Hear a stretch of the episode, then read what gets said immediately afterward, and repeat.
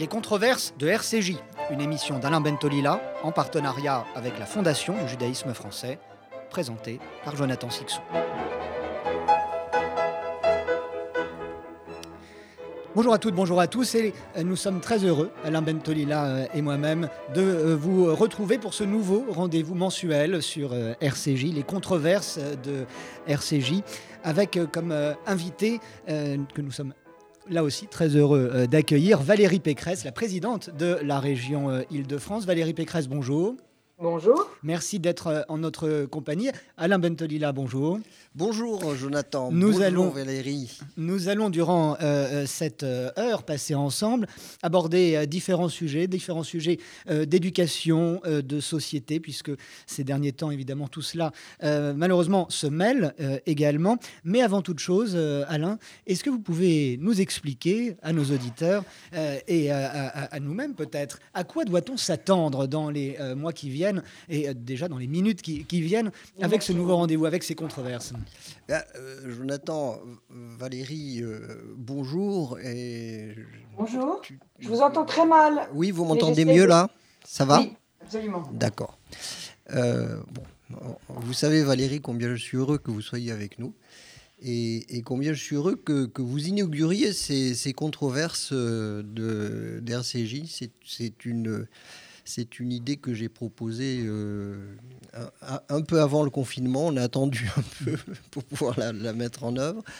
Et en fait, il s'agit en fait d'une discussion entre votre serviteur et un certain nombre de personnalités qui, qui comptent, c'est-à-dire qui, qui, qui, laissent leur qui laisse une trace forte euh, sur euh, le destin euh, des Français. Je ne veux pas être pompeux, hein, mais c'est vrai, si vous voulez, parce qu'il y a, y a à la fois des personnalités et des, et des, et des, fonctions qui sont terriblement importantes et qui, qui, ont des conséquences vraiment importantes sur, sur la vie des Français. Et c'est leur opinion qui nous intéresse. Et donc, euh, j'ai proposé d'avoir une, discussion sur un certain nombre de points qui sont des points clés euh, qui, intéressent tout le monde aujourd'hui.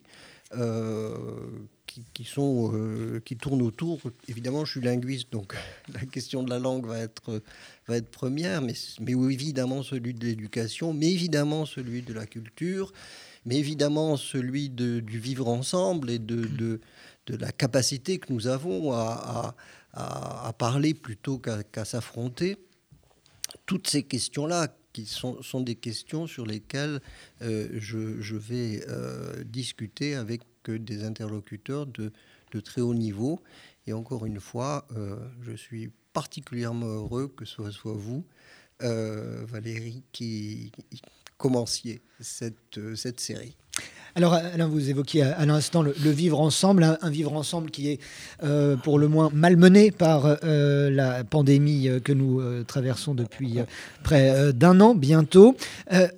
Madame Pécresse, est-ce que cette pandémie de Covid met les élèves, met les étudiants dans une situation critique à l'approche de ce qui semble inévitablement eh bien, un troisième confinement? Alors, il faut évidemment distinguer les lycéens, les élèves de BTS, les élèves de classe préparatoire qui, eux, ont pu continuer à avoir cours depuis septembre, et puis les étudiants à l'université ou dans les écoles qui, eux, ont malheureusement été privés de cours depuis des mois. Euh, et leur situation, évidemment, n'est pas la même. Euh, nous avons chez les étudiants une grande désespérance qui s'exprime de plus en plus, particulièrement chez les étudiants de première année, euh, ceux qui n'ont pas pu nouer ni de contact avec leurs professeurs, ni de contact avec leurs camarades. Donc, face à cette désespérance, il y a un risque de décrochage scolaire accru, un, risque de découragement. C'est pour ça que la région est puissamment investie euh, sur tout ce qui peut concerner le risque euh, psychologique, euh, la déprime des étudiants.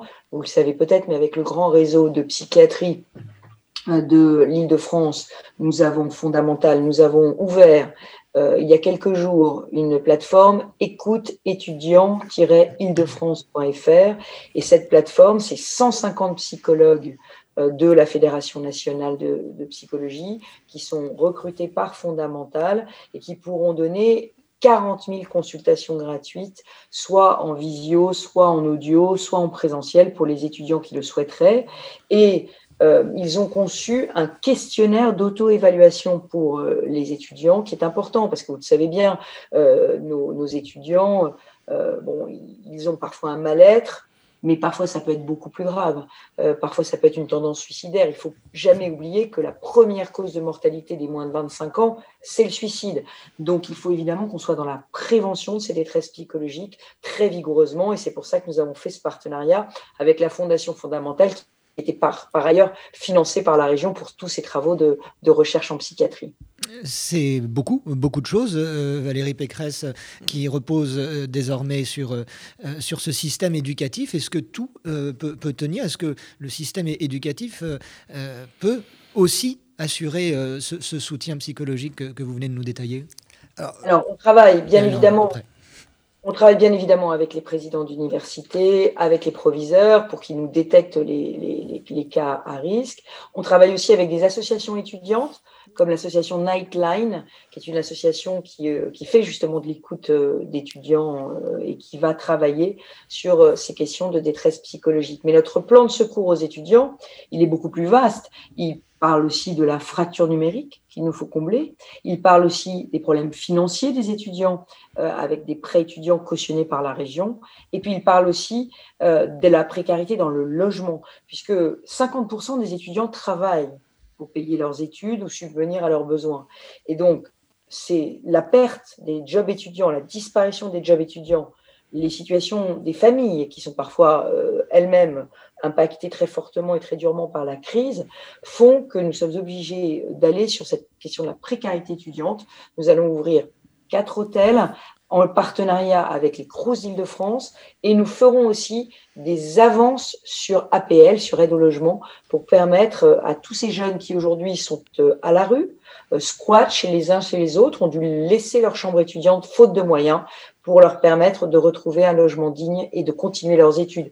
Notre obsession, c'est qu'ils n'abandonnent pas leurs études, c'est qu'ils ne lâchent pas prise, c'est qu'ils s'accrochent. Alors, Delila euh, Valérie Pécresse, euh, évidemment, parle d'or quand, quand, elle, quand elle dit à quel point un certain nombre de lycéens, un certain nombre d'étudiants sont en, détresse, en détresse psychique, psychologique, etc. Et euh, la, question est, effectivement que, comme elle le dit, ils n'abandonnent pas. C'est-à-dire qu'ils aient encore envie de se lever le matin euh, aller au lycée pour un certain nombre d'entre eux, aller suivre un cours en distanciel pour un certain nombre aussi. Et donc, euh, cette question est la, question en fait du désenchantement.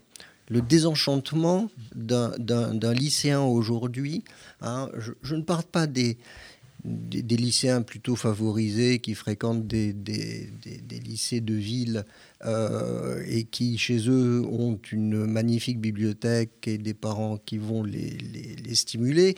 Je parle des autres. Je parle de ceux qui se posaient même avant le Covid cette question pourquoi est-ce qu'il faut que je me lève le matin? Est-ce que ça vaut la peine? Est-ce que qui qu'est-ce qui me pousse à aller apprendre?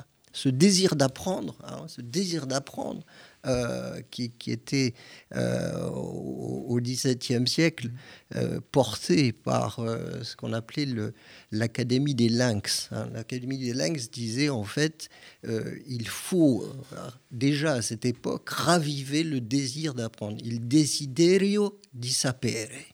Desiderio di sapere. Et ce, ce désir d'apprendre s'est peu à peu émoussé, notamment dans les lycées professionnels, auxquels je sais que Valérie Pécresse accorde énormément de, de, de, de soins et, et, et, dont elle a le, le, souci, dans, dans, ces, dans, ces, dans, ces, dans ces secteurs. Euh, qui semble toujours un peu, je vous coupe, Alain, ce secteur d'enseignement professionnel semble toujours encore aujourd'hui, pas le parent pauvre, ce n'est pas mon propos, mais dans l'esprit euh, euh, des gens, une sorte de, de, de, voie de, bah, secondaire dans l'éducation, alors qu'il y a tout un... Si vous interrogez les gens, euh, les élèves comme les parents vous diront il n'était pas fait pour les études, donc je, je, il, est allé dans, en filière professionnelle. Les profs qui sont des profs d'atelier sont relativement mal considérés par rapport aux profs de euh, matière générale. Et tout cela fait qu'il règne là une ambiance qui est une ambiance délétère. Euh, à partir du moment où euh, l'obligation scolaire s'est estompée, je ne dis pas qu'elle été hein, supprimée, elle s'est estompée. À partir de ce moment-là, effectivement, cette question de dites-moi pourquoi il faudrait que euh, je, passe autant de temps, que je fasse autant d'efforts, etc. Ça me rapporte quoi? Et cette question du ça me rapporte quoi est, posée aujourd'hui d'une façon extrêmement forte. Euh, Madame Pécresse, nous parlons euh, des étudiants, évidemment, des, lycéens. Alain Bentolila vient, vient, d'évoquer aussi leur situation. Qu'en est-il des, enseignants? Est-ce que vous-même, à la région euh, Île-de-France, vous euh, vous interrogez, vous, vous êtes particulièrement attentif euh, attentive à titre personnel à la situation du corps enseignant? Bien évidemment. parce que quand j'étais ministre de l'enseignement supérieur, le CNRS avait fait une, une, étude. Et cette étude, les résultats étaient très frappants. il disait, l'étude disait que tout dépend de la qualité de l'enseignant. Euh, la corrélation entre les résultats scolaires d'un élève euh, et la qualité de ses enseignants est totale. C'est-à-dire, je, m'explique, c'est-à-dire si vous avez deux élèves, euh, un élève bon qui a un enseignant moyen et un élève moyen qui a un enseignant bon, eh ben, l'élève moyen qui a un enseignant bon, un enseignant bon aura des meilleurs résultats que l'élève bon qui a un enseignant moyen. C'est-à-dire qu'en fait, euh, c'est pas l'intelligence de l'élève qui fait le résultat, c'est d'abord la qualité de l'enseignant qui va euh, qui va qui va l'instruire, qui va l'éduquer. Donc euh, la question de la qualité des enseignants est pour moi cruciale. Et vous le savez, en Ile-de-France, euh, nous avons des enseignants qui sont soumis à très rude épreuve à très rude épreuve parce que euh, eh bien c'est pas toujours attractif d'enseigner en Ile-de-France. Nous avons des classes où nous avons de moins en moins d'enfants sages. Nous avons euh, des enfants qui euh, euh, sont dans des familles dans lesquelles parfois on ne parle pas le français. Donc la tâche en Ile-de-France est extrêmement difficile pour les enseignants. Et puis nous avons eu évidemment le choc de l'assassinat de Samuel Paty, qui en plus a fait rentrer euh, dans la, dans, dans la, vie des enseignants le, cette question de la violence scolaire, euh, de, du risque islamiste pour eux. Donc, euh, c'est très compliqué de recruter les enseignants en Ile-de-France. Ça fait des années que c'est compliqué. dans l'Académie de Créteil, vous le savez, on a été obligé de créer un concours spécifique de recrutement pour les enseignants de l'Académie parce qu'on n'arrivait pas à, pourvoir les postes avec le concours national. Donc, cette question du recrutement, de l'attractivité du métier enseignant, elle est clé. Alors, il faut les aider, il faut les soutenir. Euh, le ministre est en train de, travailler à une revalorisation euh, des carrières des enseignants, c'est très important. Mais ce que je dis, moi, c'est qu'il y a des établissements plus faciles, il y a des classes plus faciles, il y a des classes plus difficiles, il y a des enseignements, des, établissements plus difficiles. Et donc, il faut qu'on soit très vigilant à la sécurité dans l'établissement, euh, la discipline dans l'établissement, et ça nécessite plus de présence humaine. La région a été obligée de créer des brigades régionales de sécurité pour sécuriser les lycées d'Île-de-France. Quand on l'a fait, on nous a dit mais on n'a pas besoin de ces brigades. Eh bien, figurez-vous que depuis qu'elles ont été créées, elles ont fait plus de 1000 interventions. Alors, elles font quoi? Elles sont spécialement formées avec les rectorats à la médiation en milieu scolaire, et ce sont des personnels de sécurité et euh, ils viennent par groupe de cinq quand il y a des bagarres, quand il y a des intrusions, quand il y a des manques de respect violents à des professeurs. Donc, ce sont des brigades qui viennent ramener le calme et la sérénité. Et on nous en demande de plus en plus. Euh, parce que les bagarres entre bandes, c'est un phénomène qui monte en Ile-de-France. Euh, on a parlé de, de l'agression, enfin de la, de la bagarre sur la, dalle de Beaugrenelle avec le jeune Yuri. Mmh. Et il faut savoir que le lendemain, un jeune lycéen au lycée de Sarcelles est agressé de deux coups de couteau, pronostic vital engagé à la sortie de son établissement. Donc ces rivalités de bande, malheureusement, elles viennent polluer l'environnement scolaire. Violence, on doit la sortir des lycées. Et c'est pour ça que la question de la sécurité, la question de la discipline, euh, tout ça, c'est l'environnement du métier de professeur. Alors ça va aussi évidemment avec des beaux lycées neufs, avec des équipements sportifs, avec des équipements culturels, avec des programmes pédagogiques, avec de l'éducation artistique. Donc évidemment, il faut que tout ce qui est lié à l'enseignement soit, soit, soit de très bonne qualité, mais il faut aussi assurer la sécurité. Alors je, je pense que, Valérie a, raison, il faut assurer la sécurité. C'est-à-dire avoir des brigades de sécurité, avoir des portiques, avoir. Euh, voilà, avoir, euh, mais c'est l'évidence même. Ça s'impose. Ça s'impose. Est-ce que ça suffit? Ma question à moi, c'est est-ce que ça suffit? Euh, Je répondrai non, ça ne suffit pas.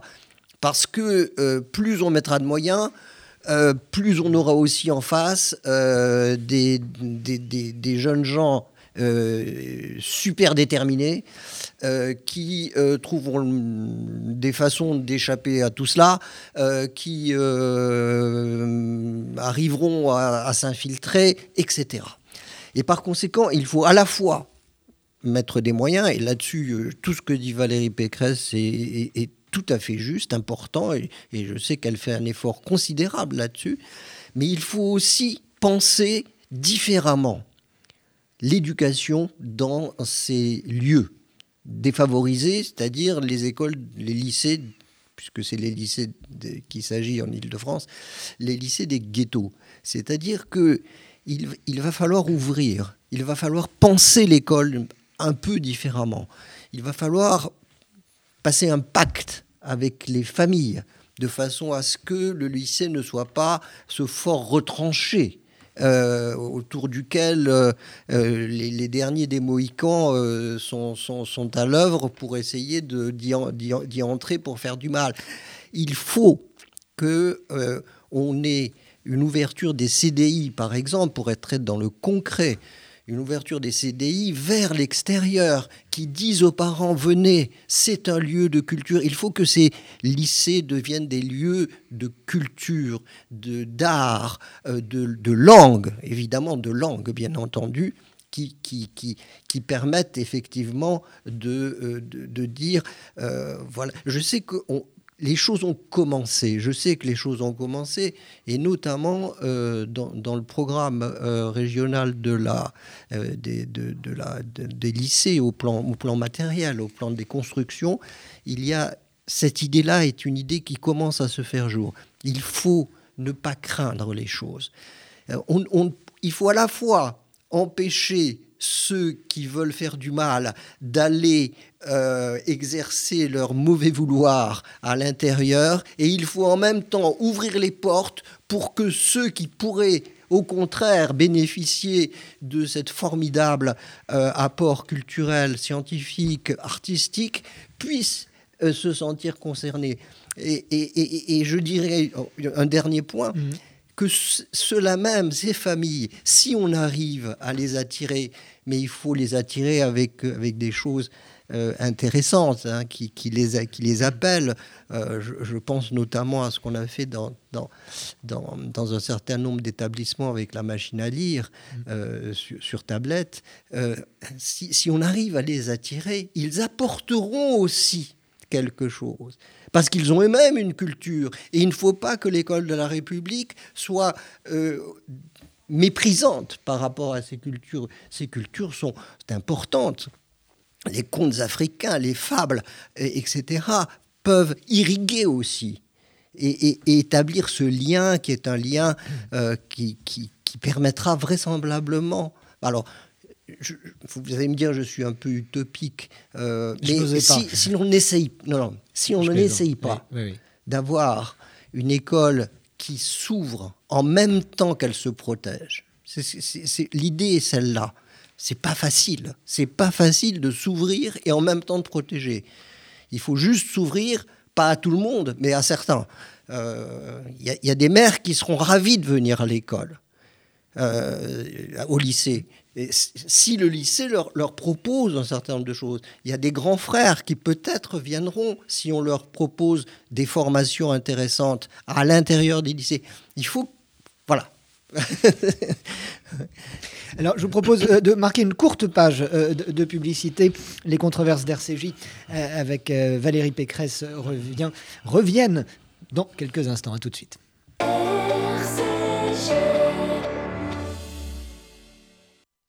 Depuis 1950, le Fonds social juif unifié combat la pauvreté et l'exclusion et met des actions essentielles au service de la solidarité.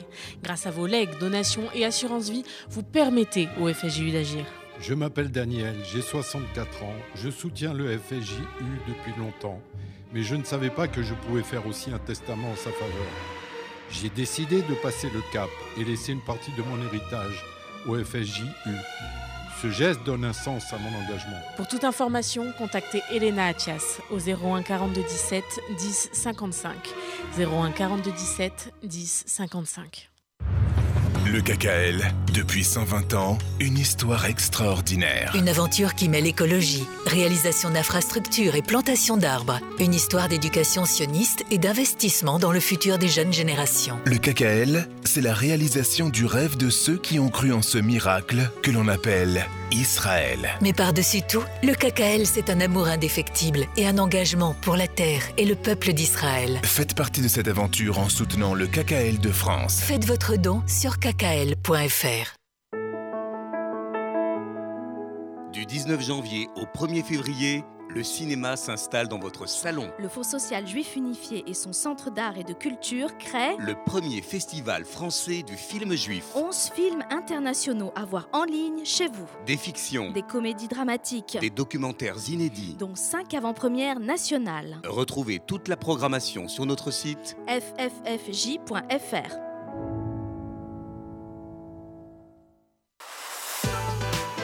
RCJ, à l'écoute de votre vie.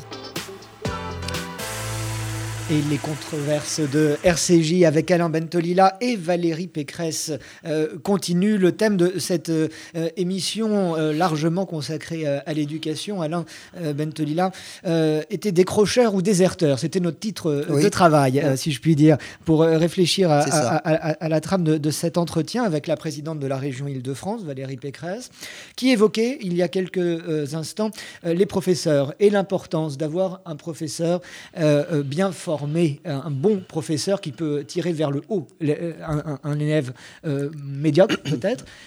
Le problème, si c'en est un des, professeurs, est-il dans la formation, dans leur formation? Je, voulais poser une question justement à, Valérie Pécresse. Et euh, elle avait raison de dire que euh, l'important, c'est la qualité du, prof. Est-ce est, est, qu'il est Qualité, ça veut dire aussi dévouement, ça veut dire savoir, ça veut dire un ensemble de choses importantes. Il n'y a pas que euh, le, savoir scientifique qui va, qui va jouer. Mais il, est vrai que la région n'a pas vocation à se substituer aux euh, INSPE, c'est-à-dire les instituts de formation des maîtres. Hein. Ils ont changé tellement de fois de nom qu'on ne sait plus. Hein. Mais, mais est-ce qu'il y a un, un, un biais quelconque qui permettrait à la région de faire autre chose, euh, d'attaquer le problème de la formation d'une façon un peu différente de celle euh, qui est à l'œuvre dans les INSPE. Et, sur le plan de la motivation, sur le plan de la façon d'envisager sa mission, plus que sur le plan des connaissances qu'on laisserait effectivement à l'éducation nationale. Je crois que là, c'est un sujet totalement tabou et je pense que le ministère de l'Éducation nationale vivrait très mal une incursion d'une politique locale dans la formation des maîtres. En revanche, non, moi, notre ambition, elle est, elle est plus claire, c'est d'essayer d'attirer les meilleurs vers les métiers de l'enseignement et surtout de les garder. Parce que ce que nous avons, nous, en Ile-de-France, c'est ce que je disais, c'est qu'on a beaucoup de jeunes qui, qui deviennent enseignants, mais après avoir expérimenté la dureté du métier dans certaines villes de l'Île-de-France, eh bien, ils demandent leur mutation en province, dans des villes plus calmes, dans des villes plus tranquilles, où les enjeux pédagogiques et, d'intégration, notamment, sont, moindres. Donc, il faut vraiment qu'on motive les enseignants. Alors, ça passe par beaucoup de choses. le coût de la vie aussi en Ile-de-France est très élevé. Donc nous, ce que nous avons proposé à l'éducation nationale, c'est que euh, la région puisse mettre des logements à disposition des enseignants, d'enseignants qui accepteraient de servir pendant cinq ans dans un lycée euh, en pénurie d'enseignants euh, pour pouvoir permettre d'avoir, d'avoir, de, les fidéliser de les fidéliser en Ile-de-France, voyez. Donc ça, c'est important. Les conditions de vie sont importantes pour l'enseignant. C'est, cher la vie en Ile-de-France. Les prix ne sont pas tellement plus élevé quand on, enseigne euh, dans notre belle région. Par ailleurs, le, gouvernement avait proposé une prime de 10 000 euros pour tous les fonctionnaires qui restent 5 ans en Seine-Saint-Denis. Euh, moi, j'ai besoin que ce soit pour tous les quartiers politiques de la ville. J'ai besoin que cette prime, au bout de 5 ans, elle puisse euh, être attirante. Alors, les enseignants ne font pas tout ça que pour, euh, que pour des motifs financiers. Mais le problème, c'est que le coût de la vie en Ile-de-France est un vrai handicap pour nous, pour fidéliser des fonctionnaires dont nous avons besoin. Ça vaut pour les enseignants, ça vaut aussi pour les infirmières, ça vaut aussi pour les policiers. Donc il faut traiter ce problème, attirer les meilleurs, les garder. Pour les attirer, je veux rebondir sur ce qu'a dit Alain, euh, il faut aussi leur offrir des conditions d'exercice de leur mission qui soient de très bonne qualité. Moi, j'ai hérité de 200 lycées vétuste. Et quand je dis vétuste, c'est dans un état calamiteux. 200 lycées. J'ai hérité de 20 000 lycéens dans des modulaires. Bon, euh, donc on a dépensé 5 milliards d'euros, on a mis 5 milliards d'euros sur la table pour faire un plan d'urgence de rénovation des lycées. Et dans ce plan d'urgence, on a fait, alors ça, ça, ça, comme quoi on se rejoint Alain de manière très ah forte. on, a, fait un groupe de travail sur le CDI du futur.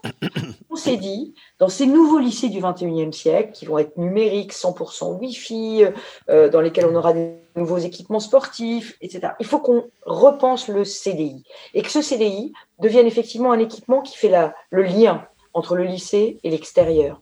Donc on va, ça y est, on va, on va dans quelques jours dévoiler euh, le, les résultats d'un concours qu'on a fait, d'un concours de designers, d'architectes, euh, à partir des demandes d'un groupe de travail qu'on avait fait avec les enseignants et, et les élèves, euh, pour voir comment est-ce qu'on peut concevoir le CDI de demain.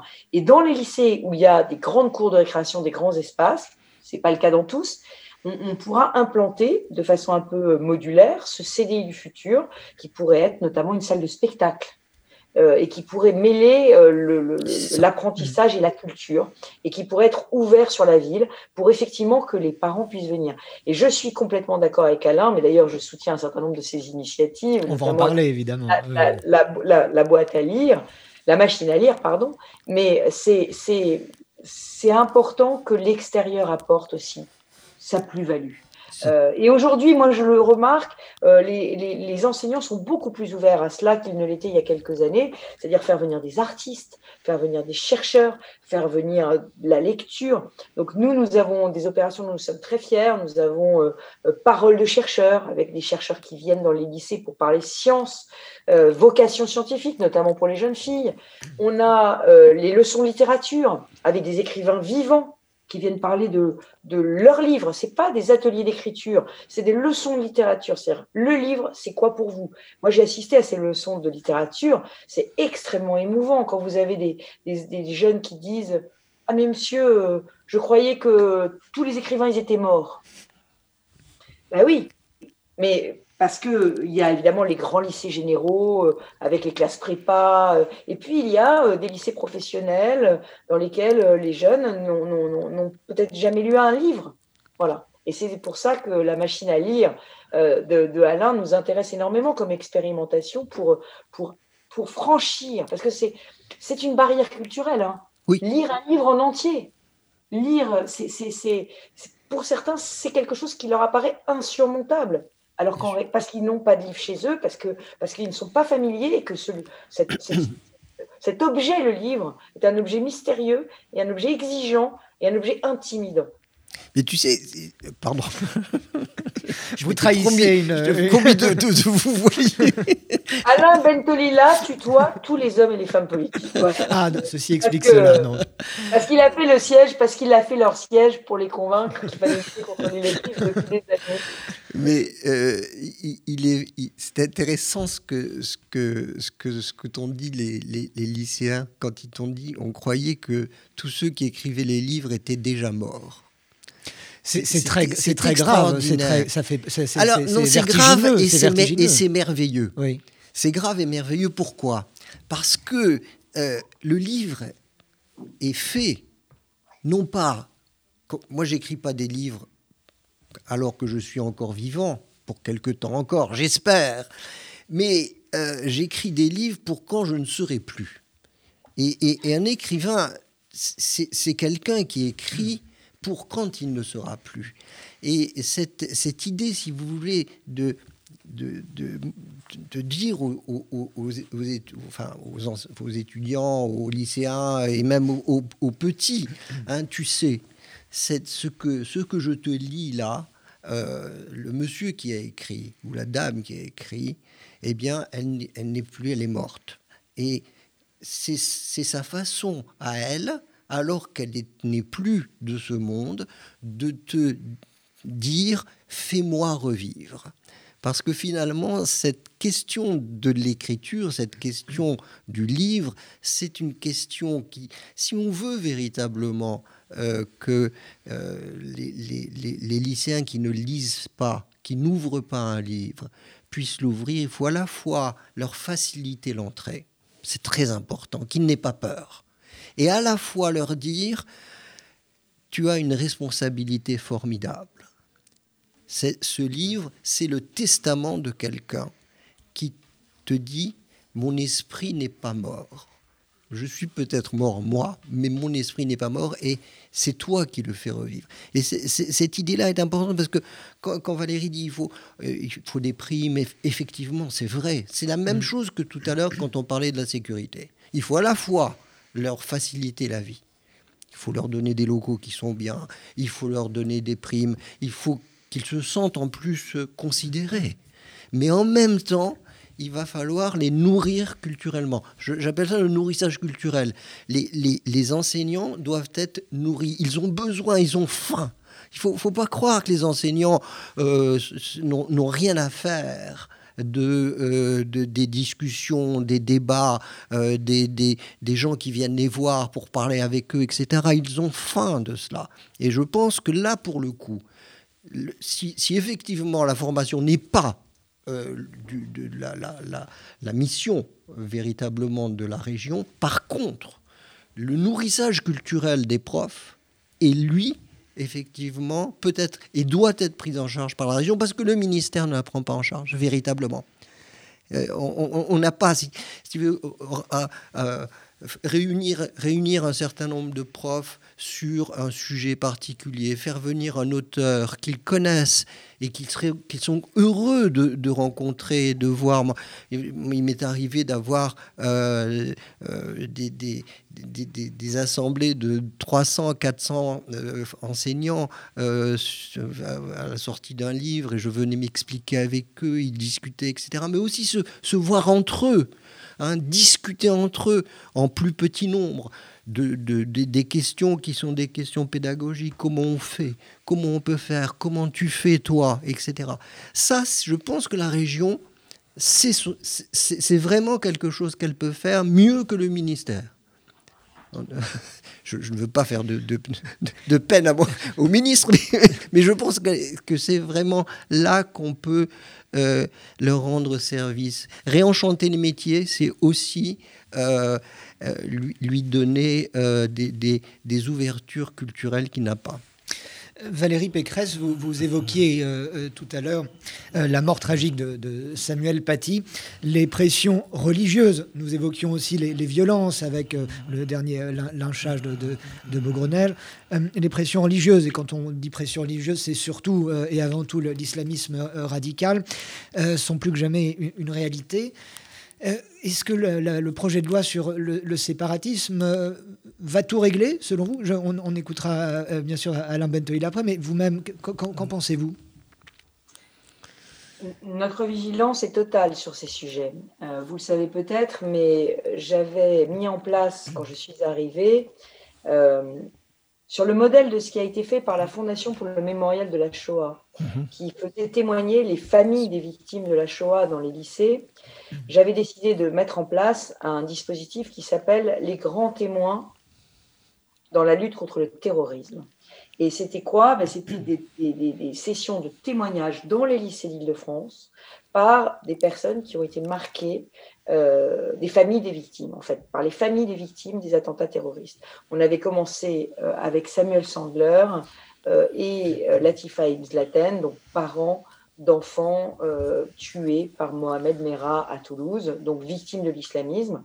Et on leur avait demandé de, venir faire des débats alors évidemment, tout ça dans un contexte bordé hein, pédagogiquement avec les enseignants, c'est-à-dire que les enseignants devaient être volontaires, ils devaient avoir expliqué les choses à leurs élèves avant, et donc ils venaient. Et euh, Latifa, euh, Ibn Aten, avait un témoignage qui était doublement utile, puisque ce qu'elle expliquait à ces jeunes, c'était que euh, un jeune de confession musulmane pouvait être tué par un djihadiste qui ne faisait pas le tri dans ses victimes dès lors qu'elles portaient l'uniforme français, dès lors qu'elles faisaient le choix de la France. Donc, c'était un témoignage très important. Et on a eu, malheureusement, euh, lors des visites euh, de, Samuel et de, et de Latifa, on a eu des réactions de certains lycéens qui étaient inquiétantes. Donc on a fait des signalements. On a fait des signalements au ministère de l'Éducation nationale euh, pour dire qu'un certain nombre de jeunes, c'était plus d'ailleurs chez les élèves que chez les enseignants, même si nous avions aussi quelques cas chez les enseignants, et nous avions des réactions qui montraient une forme de, euh, de, relativisme sur le terrorisme qui était totalement inacceptable. Et nous devons faire en sorte que les valeurs de la République, la laïcité, euh, l'amour de la France soient vraiment des valeurs qui soient portées dans tous les établissements euh, d'Île-de-France. Et cette, euh, cette opération des grands témoins dans la lutte contre le terrorisme nous a servi de révélateur d'un certain nombre de situations. mais j'ai demandé au ministère de nous tenir vraiment très au courant. Vous savez qu'il y a des agents de la région qui s'occupent de tout l'entretien des lycées. nous, nous, nous, avons lancé une ligne d'appel, hein, de signalement, s'ils repèrent euh, des, actions, des discours qui leur semblent contraires aux valeurs de la République pour qu'ils puissent les signaler euh, à la région. Et je pense que pour les professeurs, c'est la même chose. Je pense qu'il faudrait faire non pas seulement une, ligne d'écoute euh, au sein du ministère de l'Éducation nationale, hein, il y a une, des équipes valeurs de la République au sein du ministère, mais il faudrait faire aussi une cellule police-justice si jamais euh, un professeur se retrouve face à une pression des élèves ou des parents euh, de ne pas enseigner telle matière, de ne pas aborder certains sujets en cours, ou s'il est critiqué dans sa façon dont il l'aborde, je pense à l'histoire euh, de la Shoah par exemple, mais je pense aussi aux, sciences de la vie et de la terre, hein, aux sciences du vivant, quelquefois on a des critiques. voilà. je crois qu'on a besoin qu'il y ait aussi une cellule policière et judiciaire pour répondre de manière directe lorsqu'il y a des pressions et des menaces. Alors, et Valérie, tu sais, j'étais il, y a deux ans dans, un, lycée, un lycée de, de Créteil. Euh, et euh, j'assiste. C'était, j'étais là surtout pour travailler avec euh, un certain nombre d'enseignants sur sur la question de, de la lecture, mais j'ai assisté à au cours que faisait un des enseignants sur la Shoah. J'étais arrivé un peu en avance justement pour assister à ce cours. Donc il a fait son cours, c'était très bien, euh, sans outrance, euh, euh, sans complaisance, mais, sans dramatisation. Voilà, c'était juste. Le discours du prof était juste. Et à la fin de, de ce discours, il y a un élève qui s'est levé, qui n'était pas, euh, enfin, en, aucun cas, en tout cas, on ne, pouvait pas savoir s'il était euh, ni d'un point de vue religieux, ni du point de vue euh, ethnique différent des autres. Il, s'adresse au prof, il lui dit, bon, écoute, t'étais pas là, et moi non plus. Alors tu crois ce que tu veux, et moi je crois ce que je veux c'était, je, veux dire, ça m'a glacé à ce moment-là. J'ai reçu ça. euh, j'interviens jamais, mais là, pour le coup, je suis un peu intervenu et je me suis rendu compte que seul comptait l'image. C'est extraordinaire. Ce, ce jeune me disait, mais comment tu peux me dire ça alors qu'on n'y était pas et qu'on n'a pas la vidéo? Bah si, on a la vidéo. Oui, on était hors... Euh, voilà. Euh, mais même si, si, tu lui avais donné la vidéo, il t'aurait dit qu'elle était trafiquée. Il, cette question, cette incrédulité, euh, cette incrédulité, voilà, est, de plus en plus répandue aussi. Complètement répandue. Et, et la, la, le meurtre de, de Samuel Paty, en fait, j'avais écrit un article dans, l'Arche, justement, qui s'appelait euh, L'histoire décapitée. Parce que quand on a décapité Samuel Paty, on a décapité l'histoire. C'est-à-dire, c'est cette idée selon laquelle euh, euh, on est capable, avec rigueur, preuve à l'appui, document à l'appui, de dire comment les choses se sont passées et d'en tirer quelque chose. Et quand on décapite le prof d'histoire, c'est pas pour rien qu'on décapite un prof d'histoire.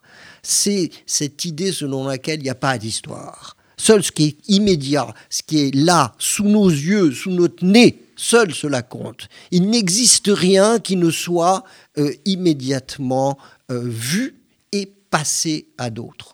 Et plus ça sera passé, plus ça sera légitime. C'est ça qui est terrible. C'est que seul le nombre des, euh, des vues et le nombre des likes légitime la vérité historique. On en arrive là. ce qui est, ce qui est épouvantable on arrive là, euh, Madame Pécresse, aussi à la question des réseaux sociaux et l'importance euh, qui, est le crucial et central, euh, le, rôle central qu'il joue aujourd'hui. C'est une fatalité ou il y a moyen de, faire quelque chose pour tenter d'enrayer cette, cette façon qu'ils ont aussi de forger les esprits désormais? Hum. La vérité, c'est que l'apprentissage au numérique va devenir un élément fondamental de la pédagogie et de l'instruction. C'est-à-dire, euh, alors, moi, ce, qui m'effraie dans ce que dit Alain, mais que je vis au quotidien, c'est le, le non-respect de la parole de l'expert. Euh, le maître, il, est un sachant, normalement, on le respecte et sa parole vaut plus que ce qu'on lit euh, sur les réseaux. Donc, il, y a, il faut relégitimer le maître relégitimer l'expert, relégitimer le chercheur. Et c'est très compliqué parce qu'on le voit d'ailleurs au moment, en ce moment dans la crise Covid.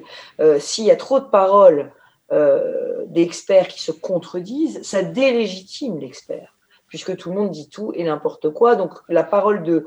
Euh, et puis on tire au sort maintenant, on tire au sort les experts. Donc les citoyens vont devenir eux-mêmes experts. Ils ne sont pas experts. Un citoyen n'est pas expert. Un citoyen est citoyen. Il vote, il, peut poser des questions, il, a le droit à l'information, il a le droit à la participation, il a le droit de décider, mais il n'est pas expert. Et donc, on délégitime le savoir. Et, euh, ça, c'est très, très dangereux pour notre système éducatif. Mmh. Si le maître n'a pas une parole qui est au-dessus et qu'elle n'est pas respectée, alors bah, il n'y a plus d'éducation possible. Et les réseaux sociaux jouent un jeu, enfin un rôle très dévastateur, avec évidemment cette théorie du complot, avec cette euh, notion de, de, l'élève qui pense qu'il qu'il peut savoir tout seul. Enfin, tout ça, ça marche pas. Alors, qu'est-ce qu'on est en train de faire, nous, à la région, par exemple? Euh, dans les ordinateurs qu'on distribue, puisque vous le savez peut-être, mais à cause notamment du Covid, on a distribué des tablettes et des ordinateurs à tous les élèves pour permettre de l'hybride synchrone, du distanciel présentiel, etc. Et, gommer la fracture numérique qui est très forte en Ile-de-France. Les inégalités, on en a parlé tout au long de cette émission, elles sont très fortes en Ile-de-France. Et donc, si on veut l'égalité des chances, si on veut l'intégration, si on veut la réussite des jeunes, et si on veut éviter euh, que notre société se déconstruise, parce que la violence, c'est quand on n'a pas le langage. Hein. La violence, c'est quand on ne sait pas parler, quand on ne sait pas écrire, quand on n'a pas les clés de la réussite. Donc, si on veut lutter contre tous ces phénomènes, l'éducation est centrale. Et donc, nous avons donné ces ordinateurs, mais nous avons mis dessus un, site de contenu pédagogique validé par l'éducation nationale qui s'appelle Mégranule. Et ça permet d'avoir des vidéos, ça permet d'avoir de l'audio, ça permet quand on parle de la Shoah de dire mais écoutez, vous ne me croyez pas? Eh ben c'est pas juste un manuel papier, venez voir la vidéo sur l'écran, sur l'écran que que j'ai dans la classe. Regardez la vidéo. Et cette vidéo, alors vous me dites elle est truquée, mais regardez, c'est la vidéo de l'époque. Regardez le discours. Regardez ces hommes et ces femmes. Regardez ce qu'on en a fait. Et je crois qu'on aura des contenus pédagogiques aussi très très riches grâce à ça. Mais ce qu'il faut, c'est vraiment expliquer que bah, sur les réseaux sociaux, il y a du vrai et du faux, il y a des informations. On ne peut pas croire ce qu'il y a sur les réseaux sociaux. En revanche, on peut croire la parole du maître. C'est tout à fait, tout à fait d'accord là-dessus. C'est vrai que euh, il faut à la fois euh, dire que certains savent mieux et plus que d'autres et, que c'est que c'est normal. Et il faut à la fois faire en sorte que euh, ça ne soit pas le statut de celui qui parle qui fait la vérité. Parce que sous le statut d'expert se cache un certain nombre de salopards qui diront n'importe quoi en disant ⁇ moi je sais ⁇ c'est par définition les faux prophètes qui vont effectivement euh, se, donner le droit de dire ce que sont les choses alors que ce sont de parfaits ignorants. Donc il faut, il, faut bien regarder comment sont les... Sur cette question des réseaux sociaux, ce qu'il faut faire, c'est faire de nos élèves des résistants des résistants intellectuels, c'est-à-dire ceux qui sauront dire euh, non, en sachant pourquoi elles disent non. Ceux qui seront démonter un syllogisme euh, imbécile, il faut leur apprendre justement à critiquer, à analyser, à demander euh, des comptes à une argumentation fausse. C'est là-dessus qu'on va aussi gagner la partie. Donc il va falloir faire des ateliers qui sont des ateliers qui démêlent le vrai du faux, qui démêlent le juste du, de, de l'injuste, c'est-à-dire de la vérité assénée à la vérité démontrée. Parce que c'est ça aussi. Aujourd'hui, la vérité se montre. Elle ne se démontre plus, elle se montre. Or, il faut revenir à une vérité démontrée. Une vérité n'est que le, le, résultat de, euh, comme, le dit Yves avec tellement de justesse, euh, la, la, la, vérité, c'est quelque chose qui se gagne. C'est l'effort que l'on fait pour d'hypothèse en hypothèse, de conclusion provisoire en conclusion provisoire, asseoir quelque chose qui sera nécessairement à un moment donné remis en cause, mais qui se, se posera comme ça. Donc, il y a là quelque chose. Juste un point. Oui, un dernier, reste trois, vraiment minutes un dernier. Je, je laisse évidemment, bien entendu. Un dernier, c'est que euh, si, et, parce que Valérie l'a dit tout à l'heure, si la langue française n'est pas au cœur de notre combat, euh, nous n'y arriverons pas. Il faut absolument que cette langue française, euh, qui est la seule capable, enfin, dans notre pays, bien entendu, ailleurs, ça sera autre chose, mais qui, est la seule capable de différer la violence, qui, qui, est la seule capable de faire préférer l'explication au coup, il faut que nous nous battions pour que non pas on ne fasse plus de fautes d'orthographe, mais qu'on sache que on peut passer notre pensée dans l'intelligence d'un autre et recevoir la pensée d'un autre dans notre propre intelligence avec une chance de se comprendre. Tout cela, c'est effectivement la, chose la compréhension d'autrui et l'attention qu'on porte à autrui. Euh, c'est euh, sur, cette, euh, sur ce point-là, Valérie Pécresse, que nous, nous conclurons cette émission avec peut-être votre définition que vous pourriez donner de, de la philanthropie.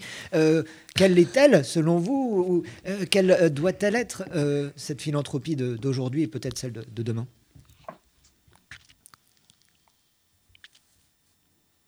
Pardon, j'avais désactivé mon micro. pour moi, il y, a, un élan de générosité formidable en ce moment dans la société et la philanthropie relaye cet élan de générosité formidable. Et c'est sur cet élan de générosité qu'on construira, je le crois, les fondements d'un monde meilleur. Mais il faut aussi que cette philanthropie soit efficace. Euh, et là, euh, vous allez me dire, philanthropie et efficacité, ça ne va pas ensemble. Mais si, ça doit aller ensemble. C'est-à-dire qu'il faut que cette, que cette générosité s'investisse dans, à des endroits ou dans des causes ou sur des personnes, sur des dispositifs qui, qui ont une plus-value, une valeur ajoutée. Euh, et donc c'est pour ça que nous, euh, à la région, on, travaille beaucoup avec le tissu associatif parce qu'on sait que si on donne de l'argent à, à une association, elle va pouvoir aller voir d'autres philanthropes, d'autres mécènes, en disant, regardez, j'ai le label j'ai le label région, ça veut dire que la région considère que je suis efficace. Ça veut dire que dans mon domaine, j'apporte plus. Et donc, c'est pour ça que la région s'occupe beaucoup euh, du tissu associatif pour donner ce label de qualité et permettre euh, aux mécènes euh, ben, de venir investir sans crainte. Ce sera le, mot de la fin. Merci Valérie Pécresse d'avoir été en, quelque sorte eh bien, la, la, marraine de cette euh, émission euh, d'Alain euh, Bentolila, les, les, controverses de RCJ. Merci d'avoir participé à, cette rencontre. C'est la fin de controverses pour, pour ce mois-ci. On vous donne rendez-vous eh bien, le 25 février prochain pour une autre conversation. Alain Bentolila sera en compagnie de Luc Ferry dans quelques instants. Euh, merci beaucoup Valérie, vraiment, euh, été ravi, ravi de discuter. Je, trouve que la discussion a été d'une intelligence et d'une d'une courtoisie absolument merveilleuse. Merci. Merci à, vous deux. Dans euh, quelques instants, ce sera RCJ Midi, présenté par Rudy Saada, avec la participation de Laurence Goldman et d'Eglantine Delalleux. Bonne journée à tous.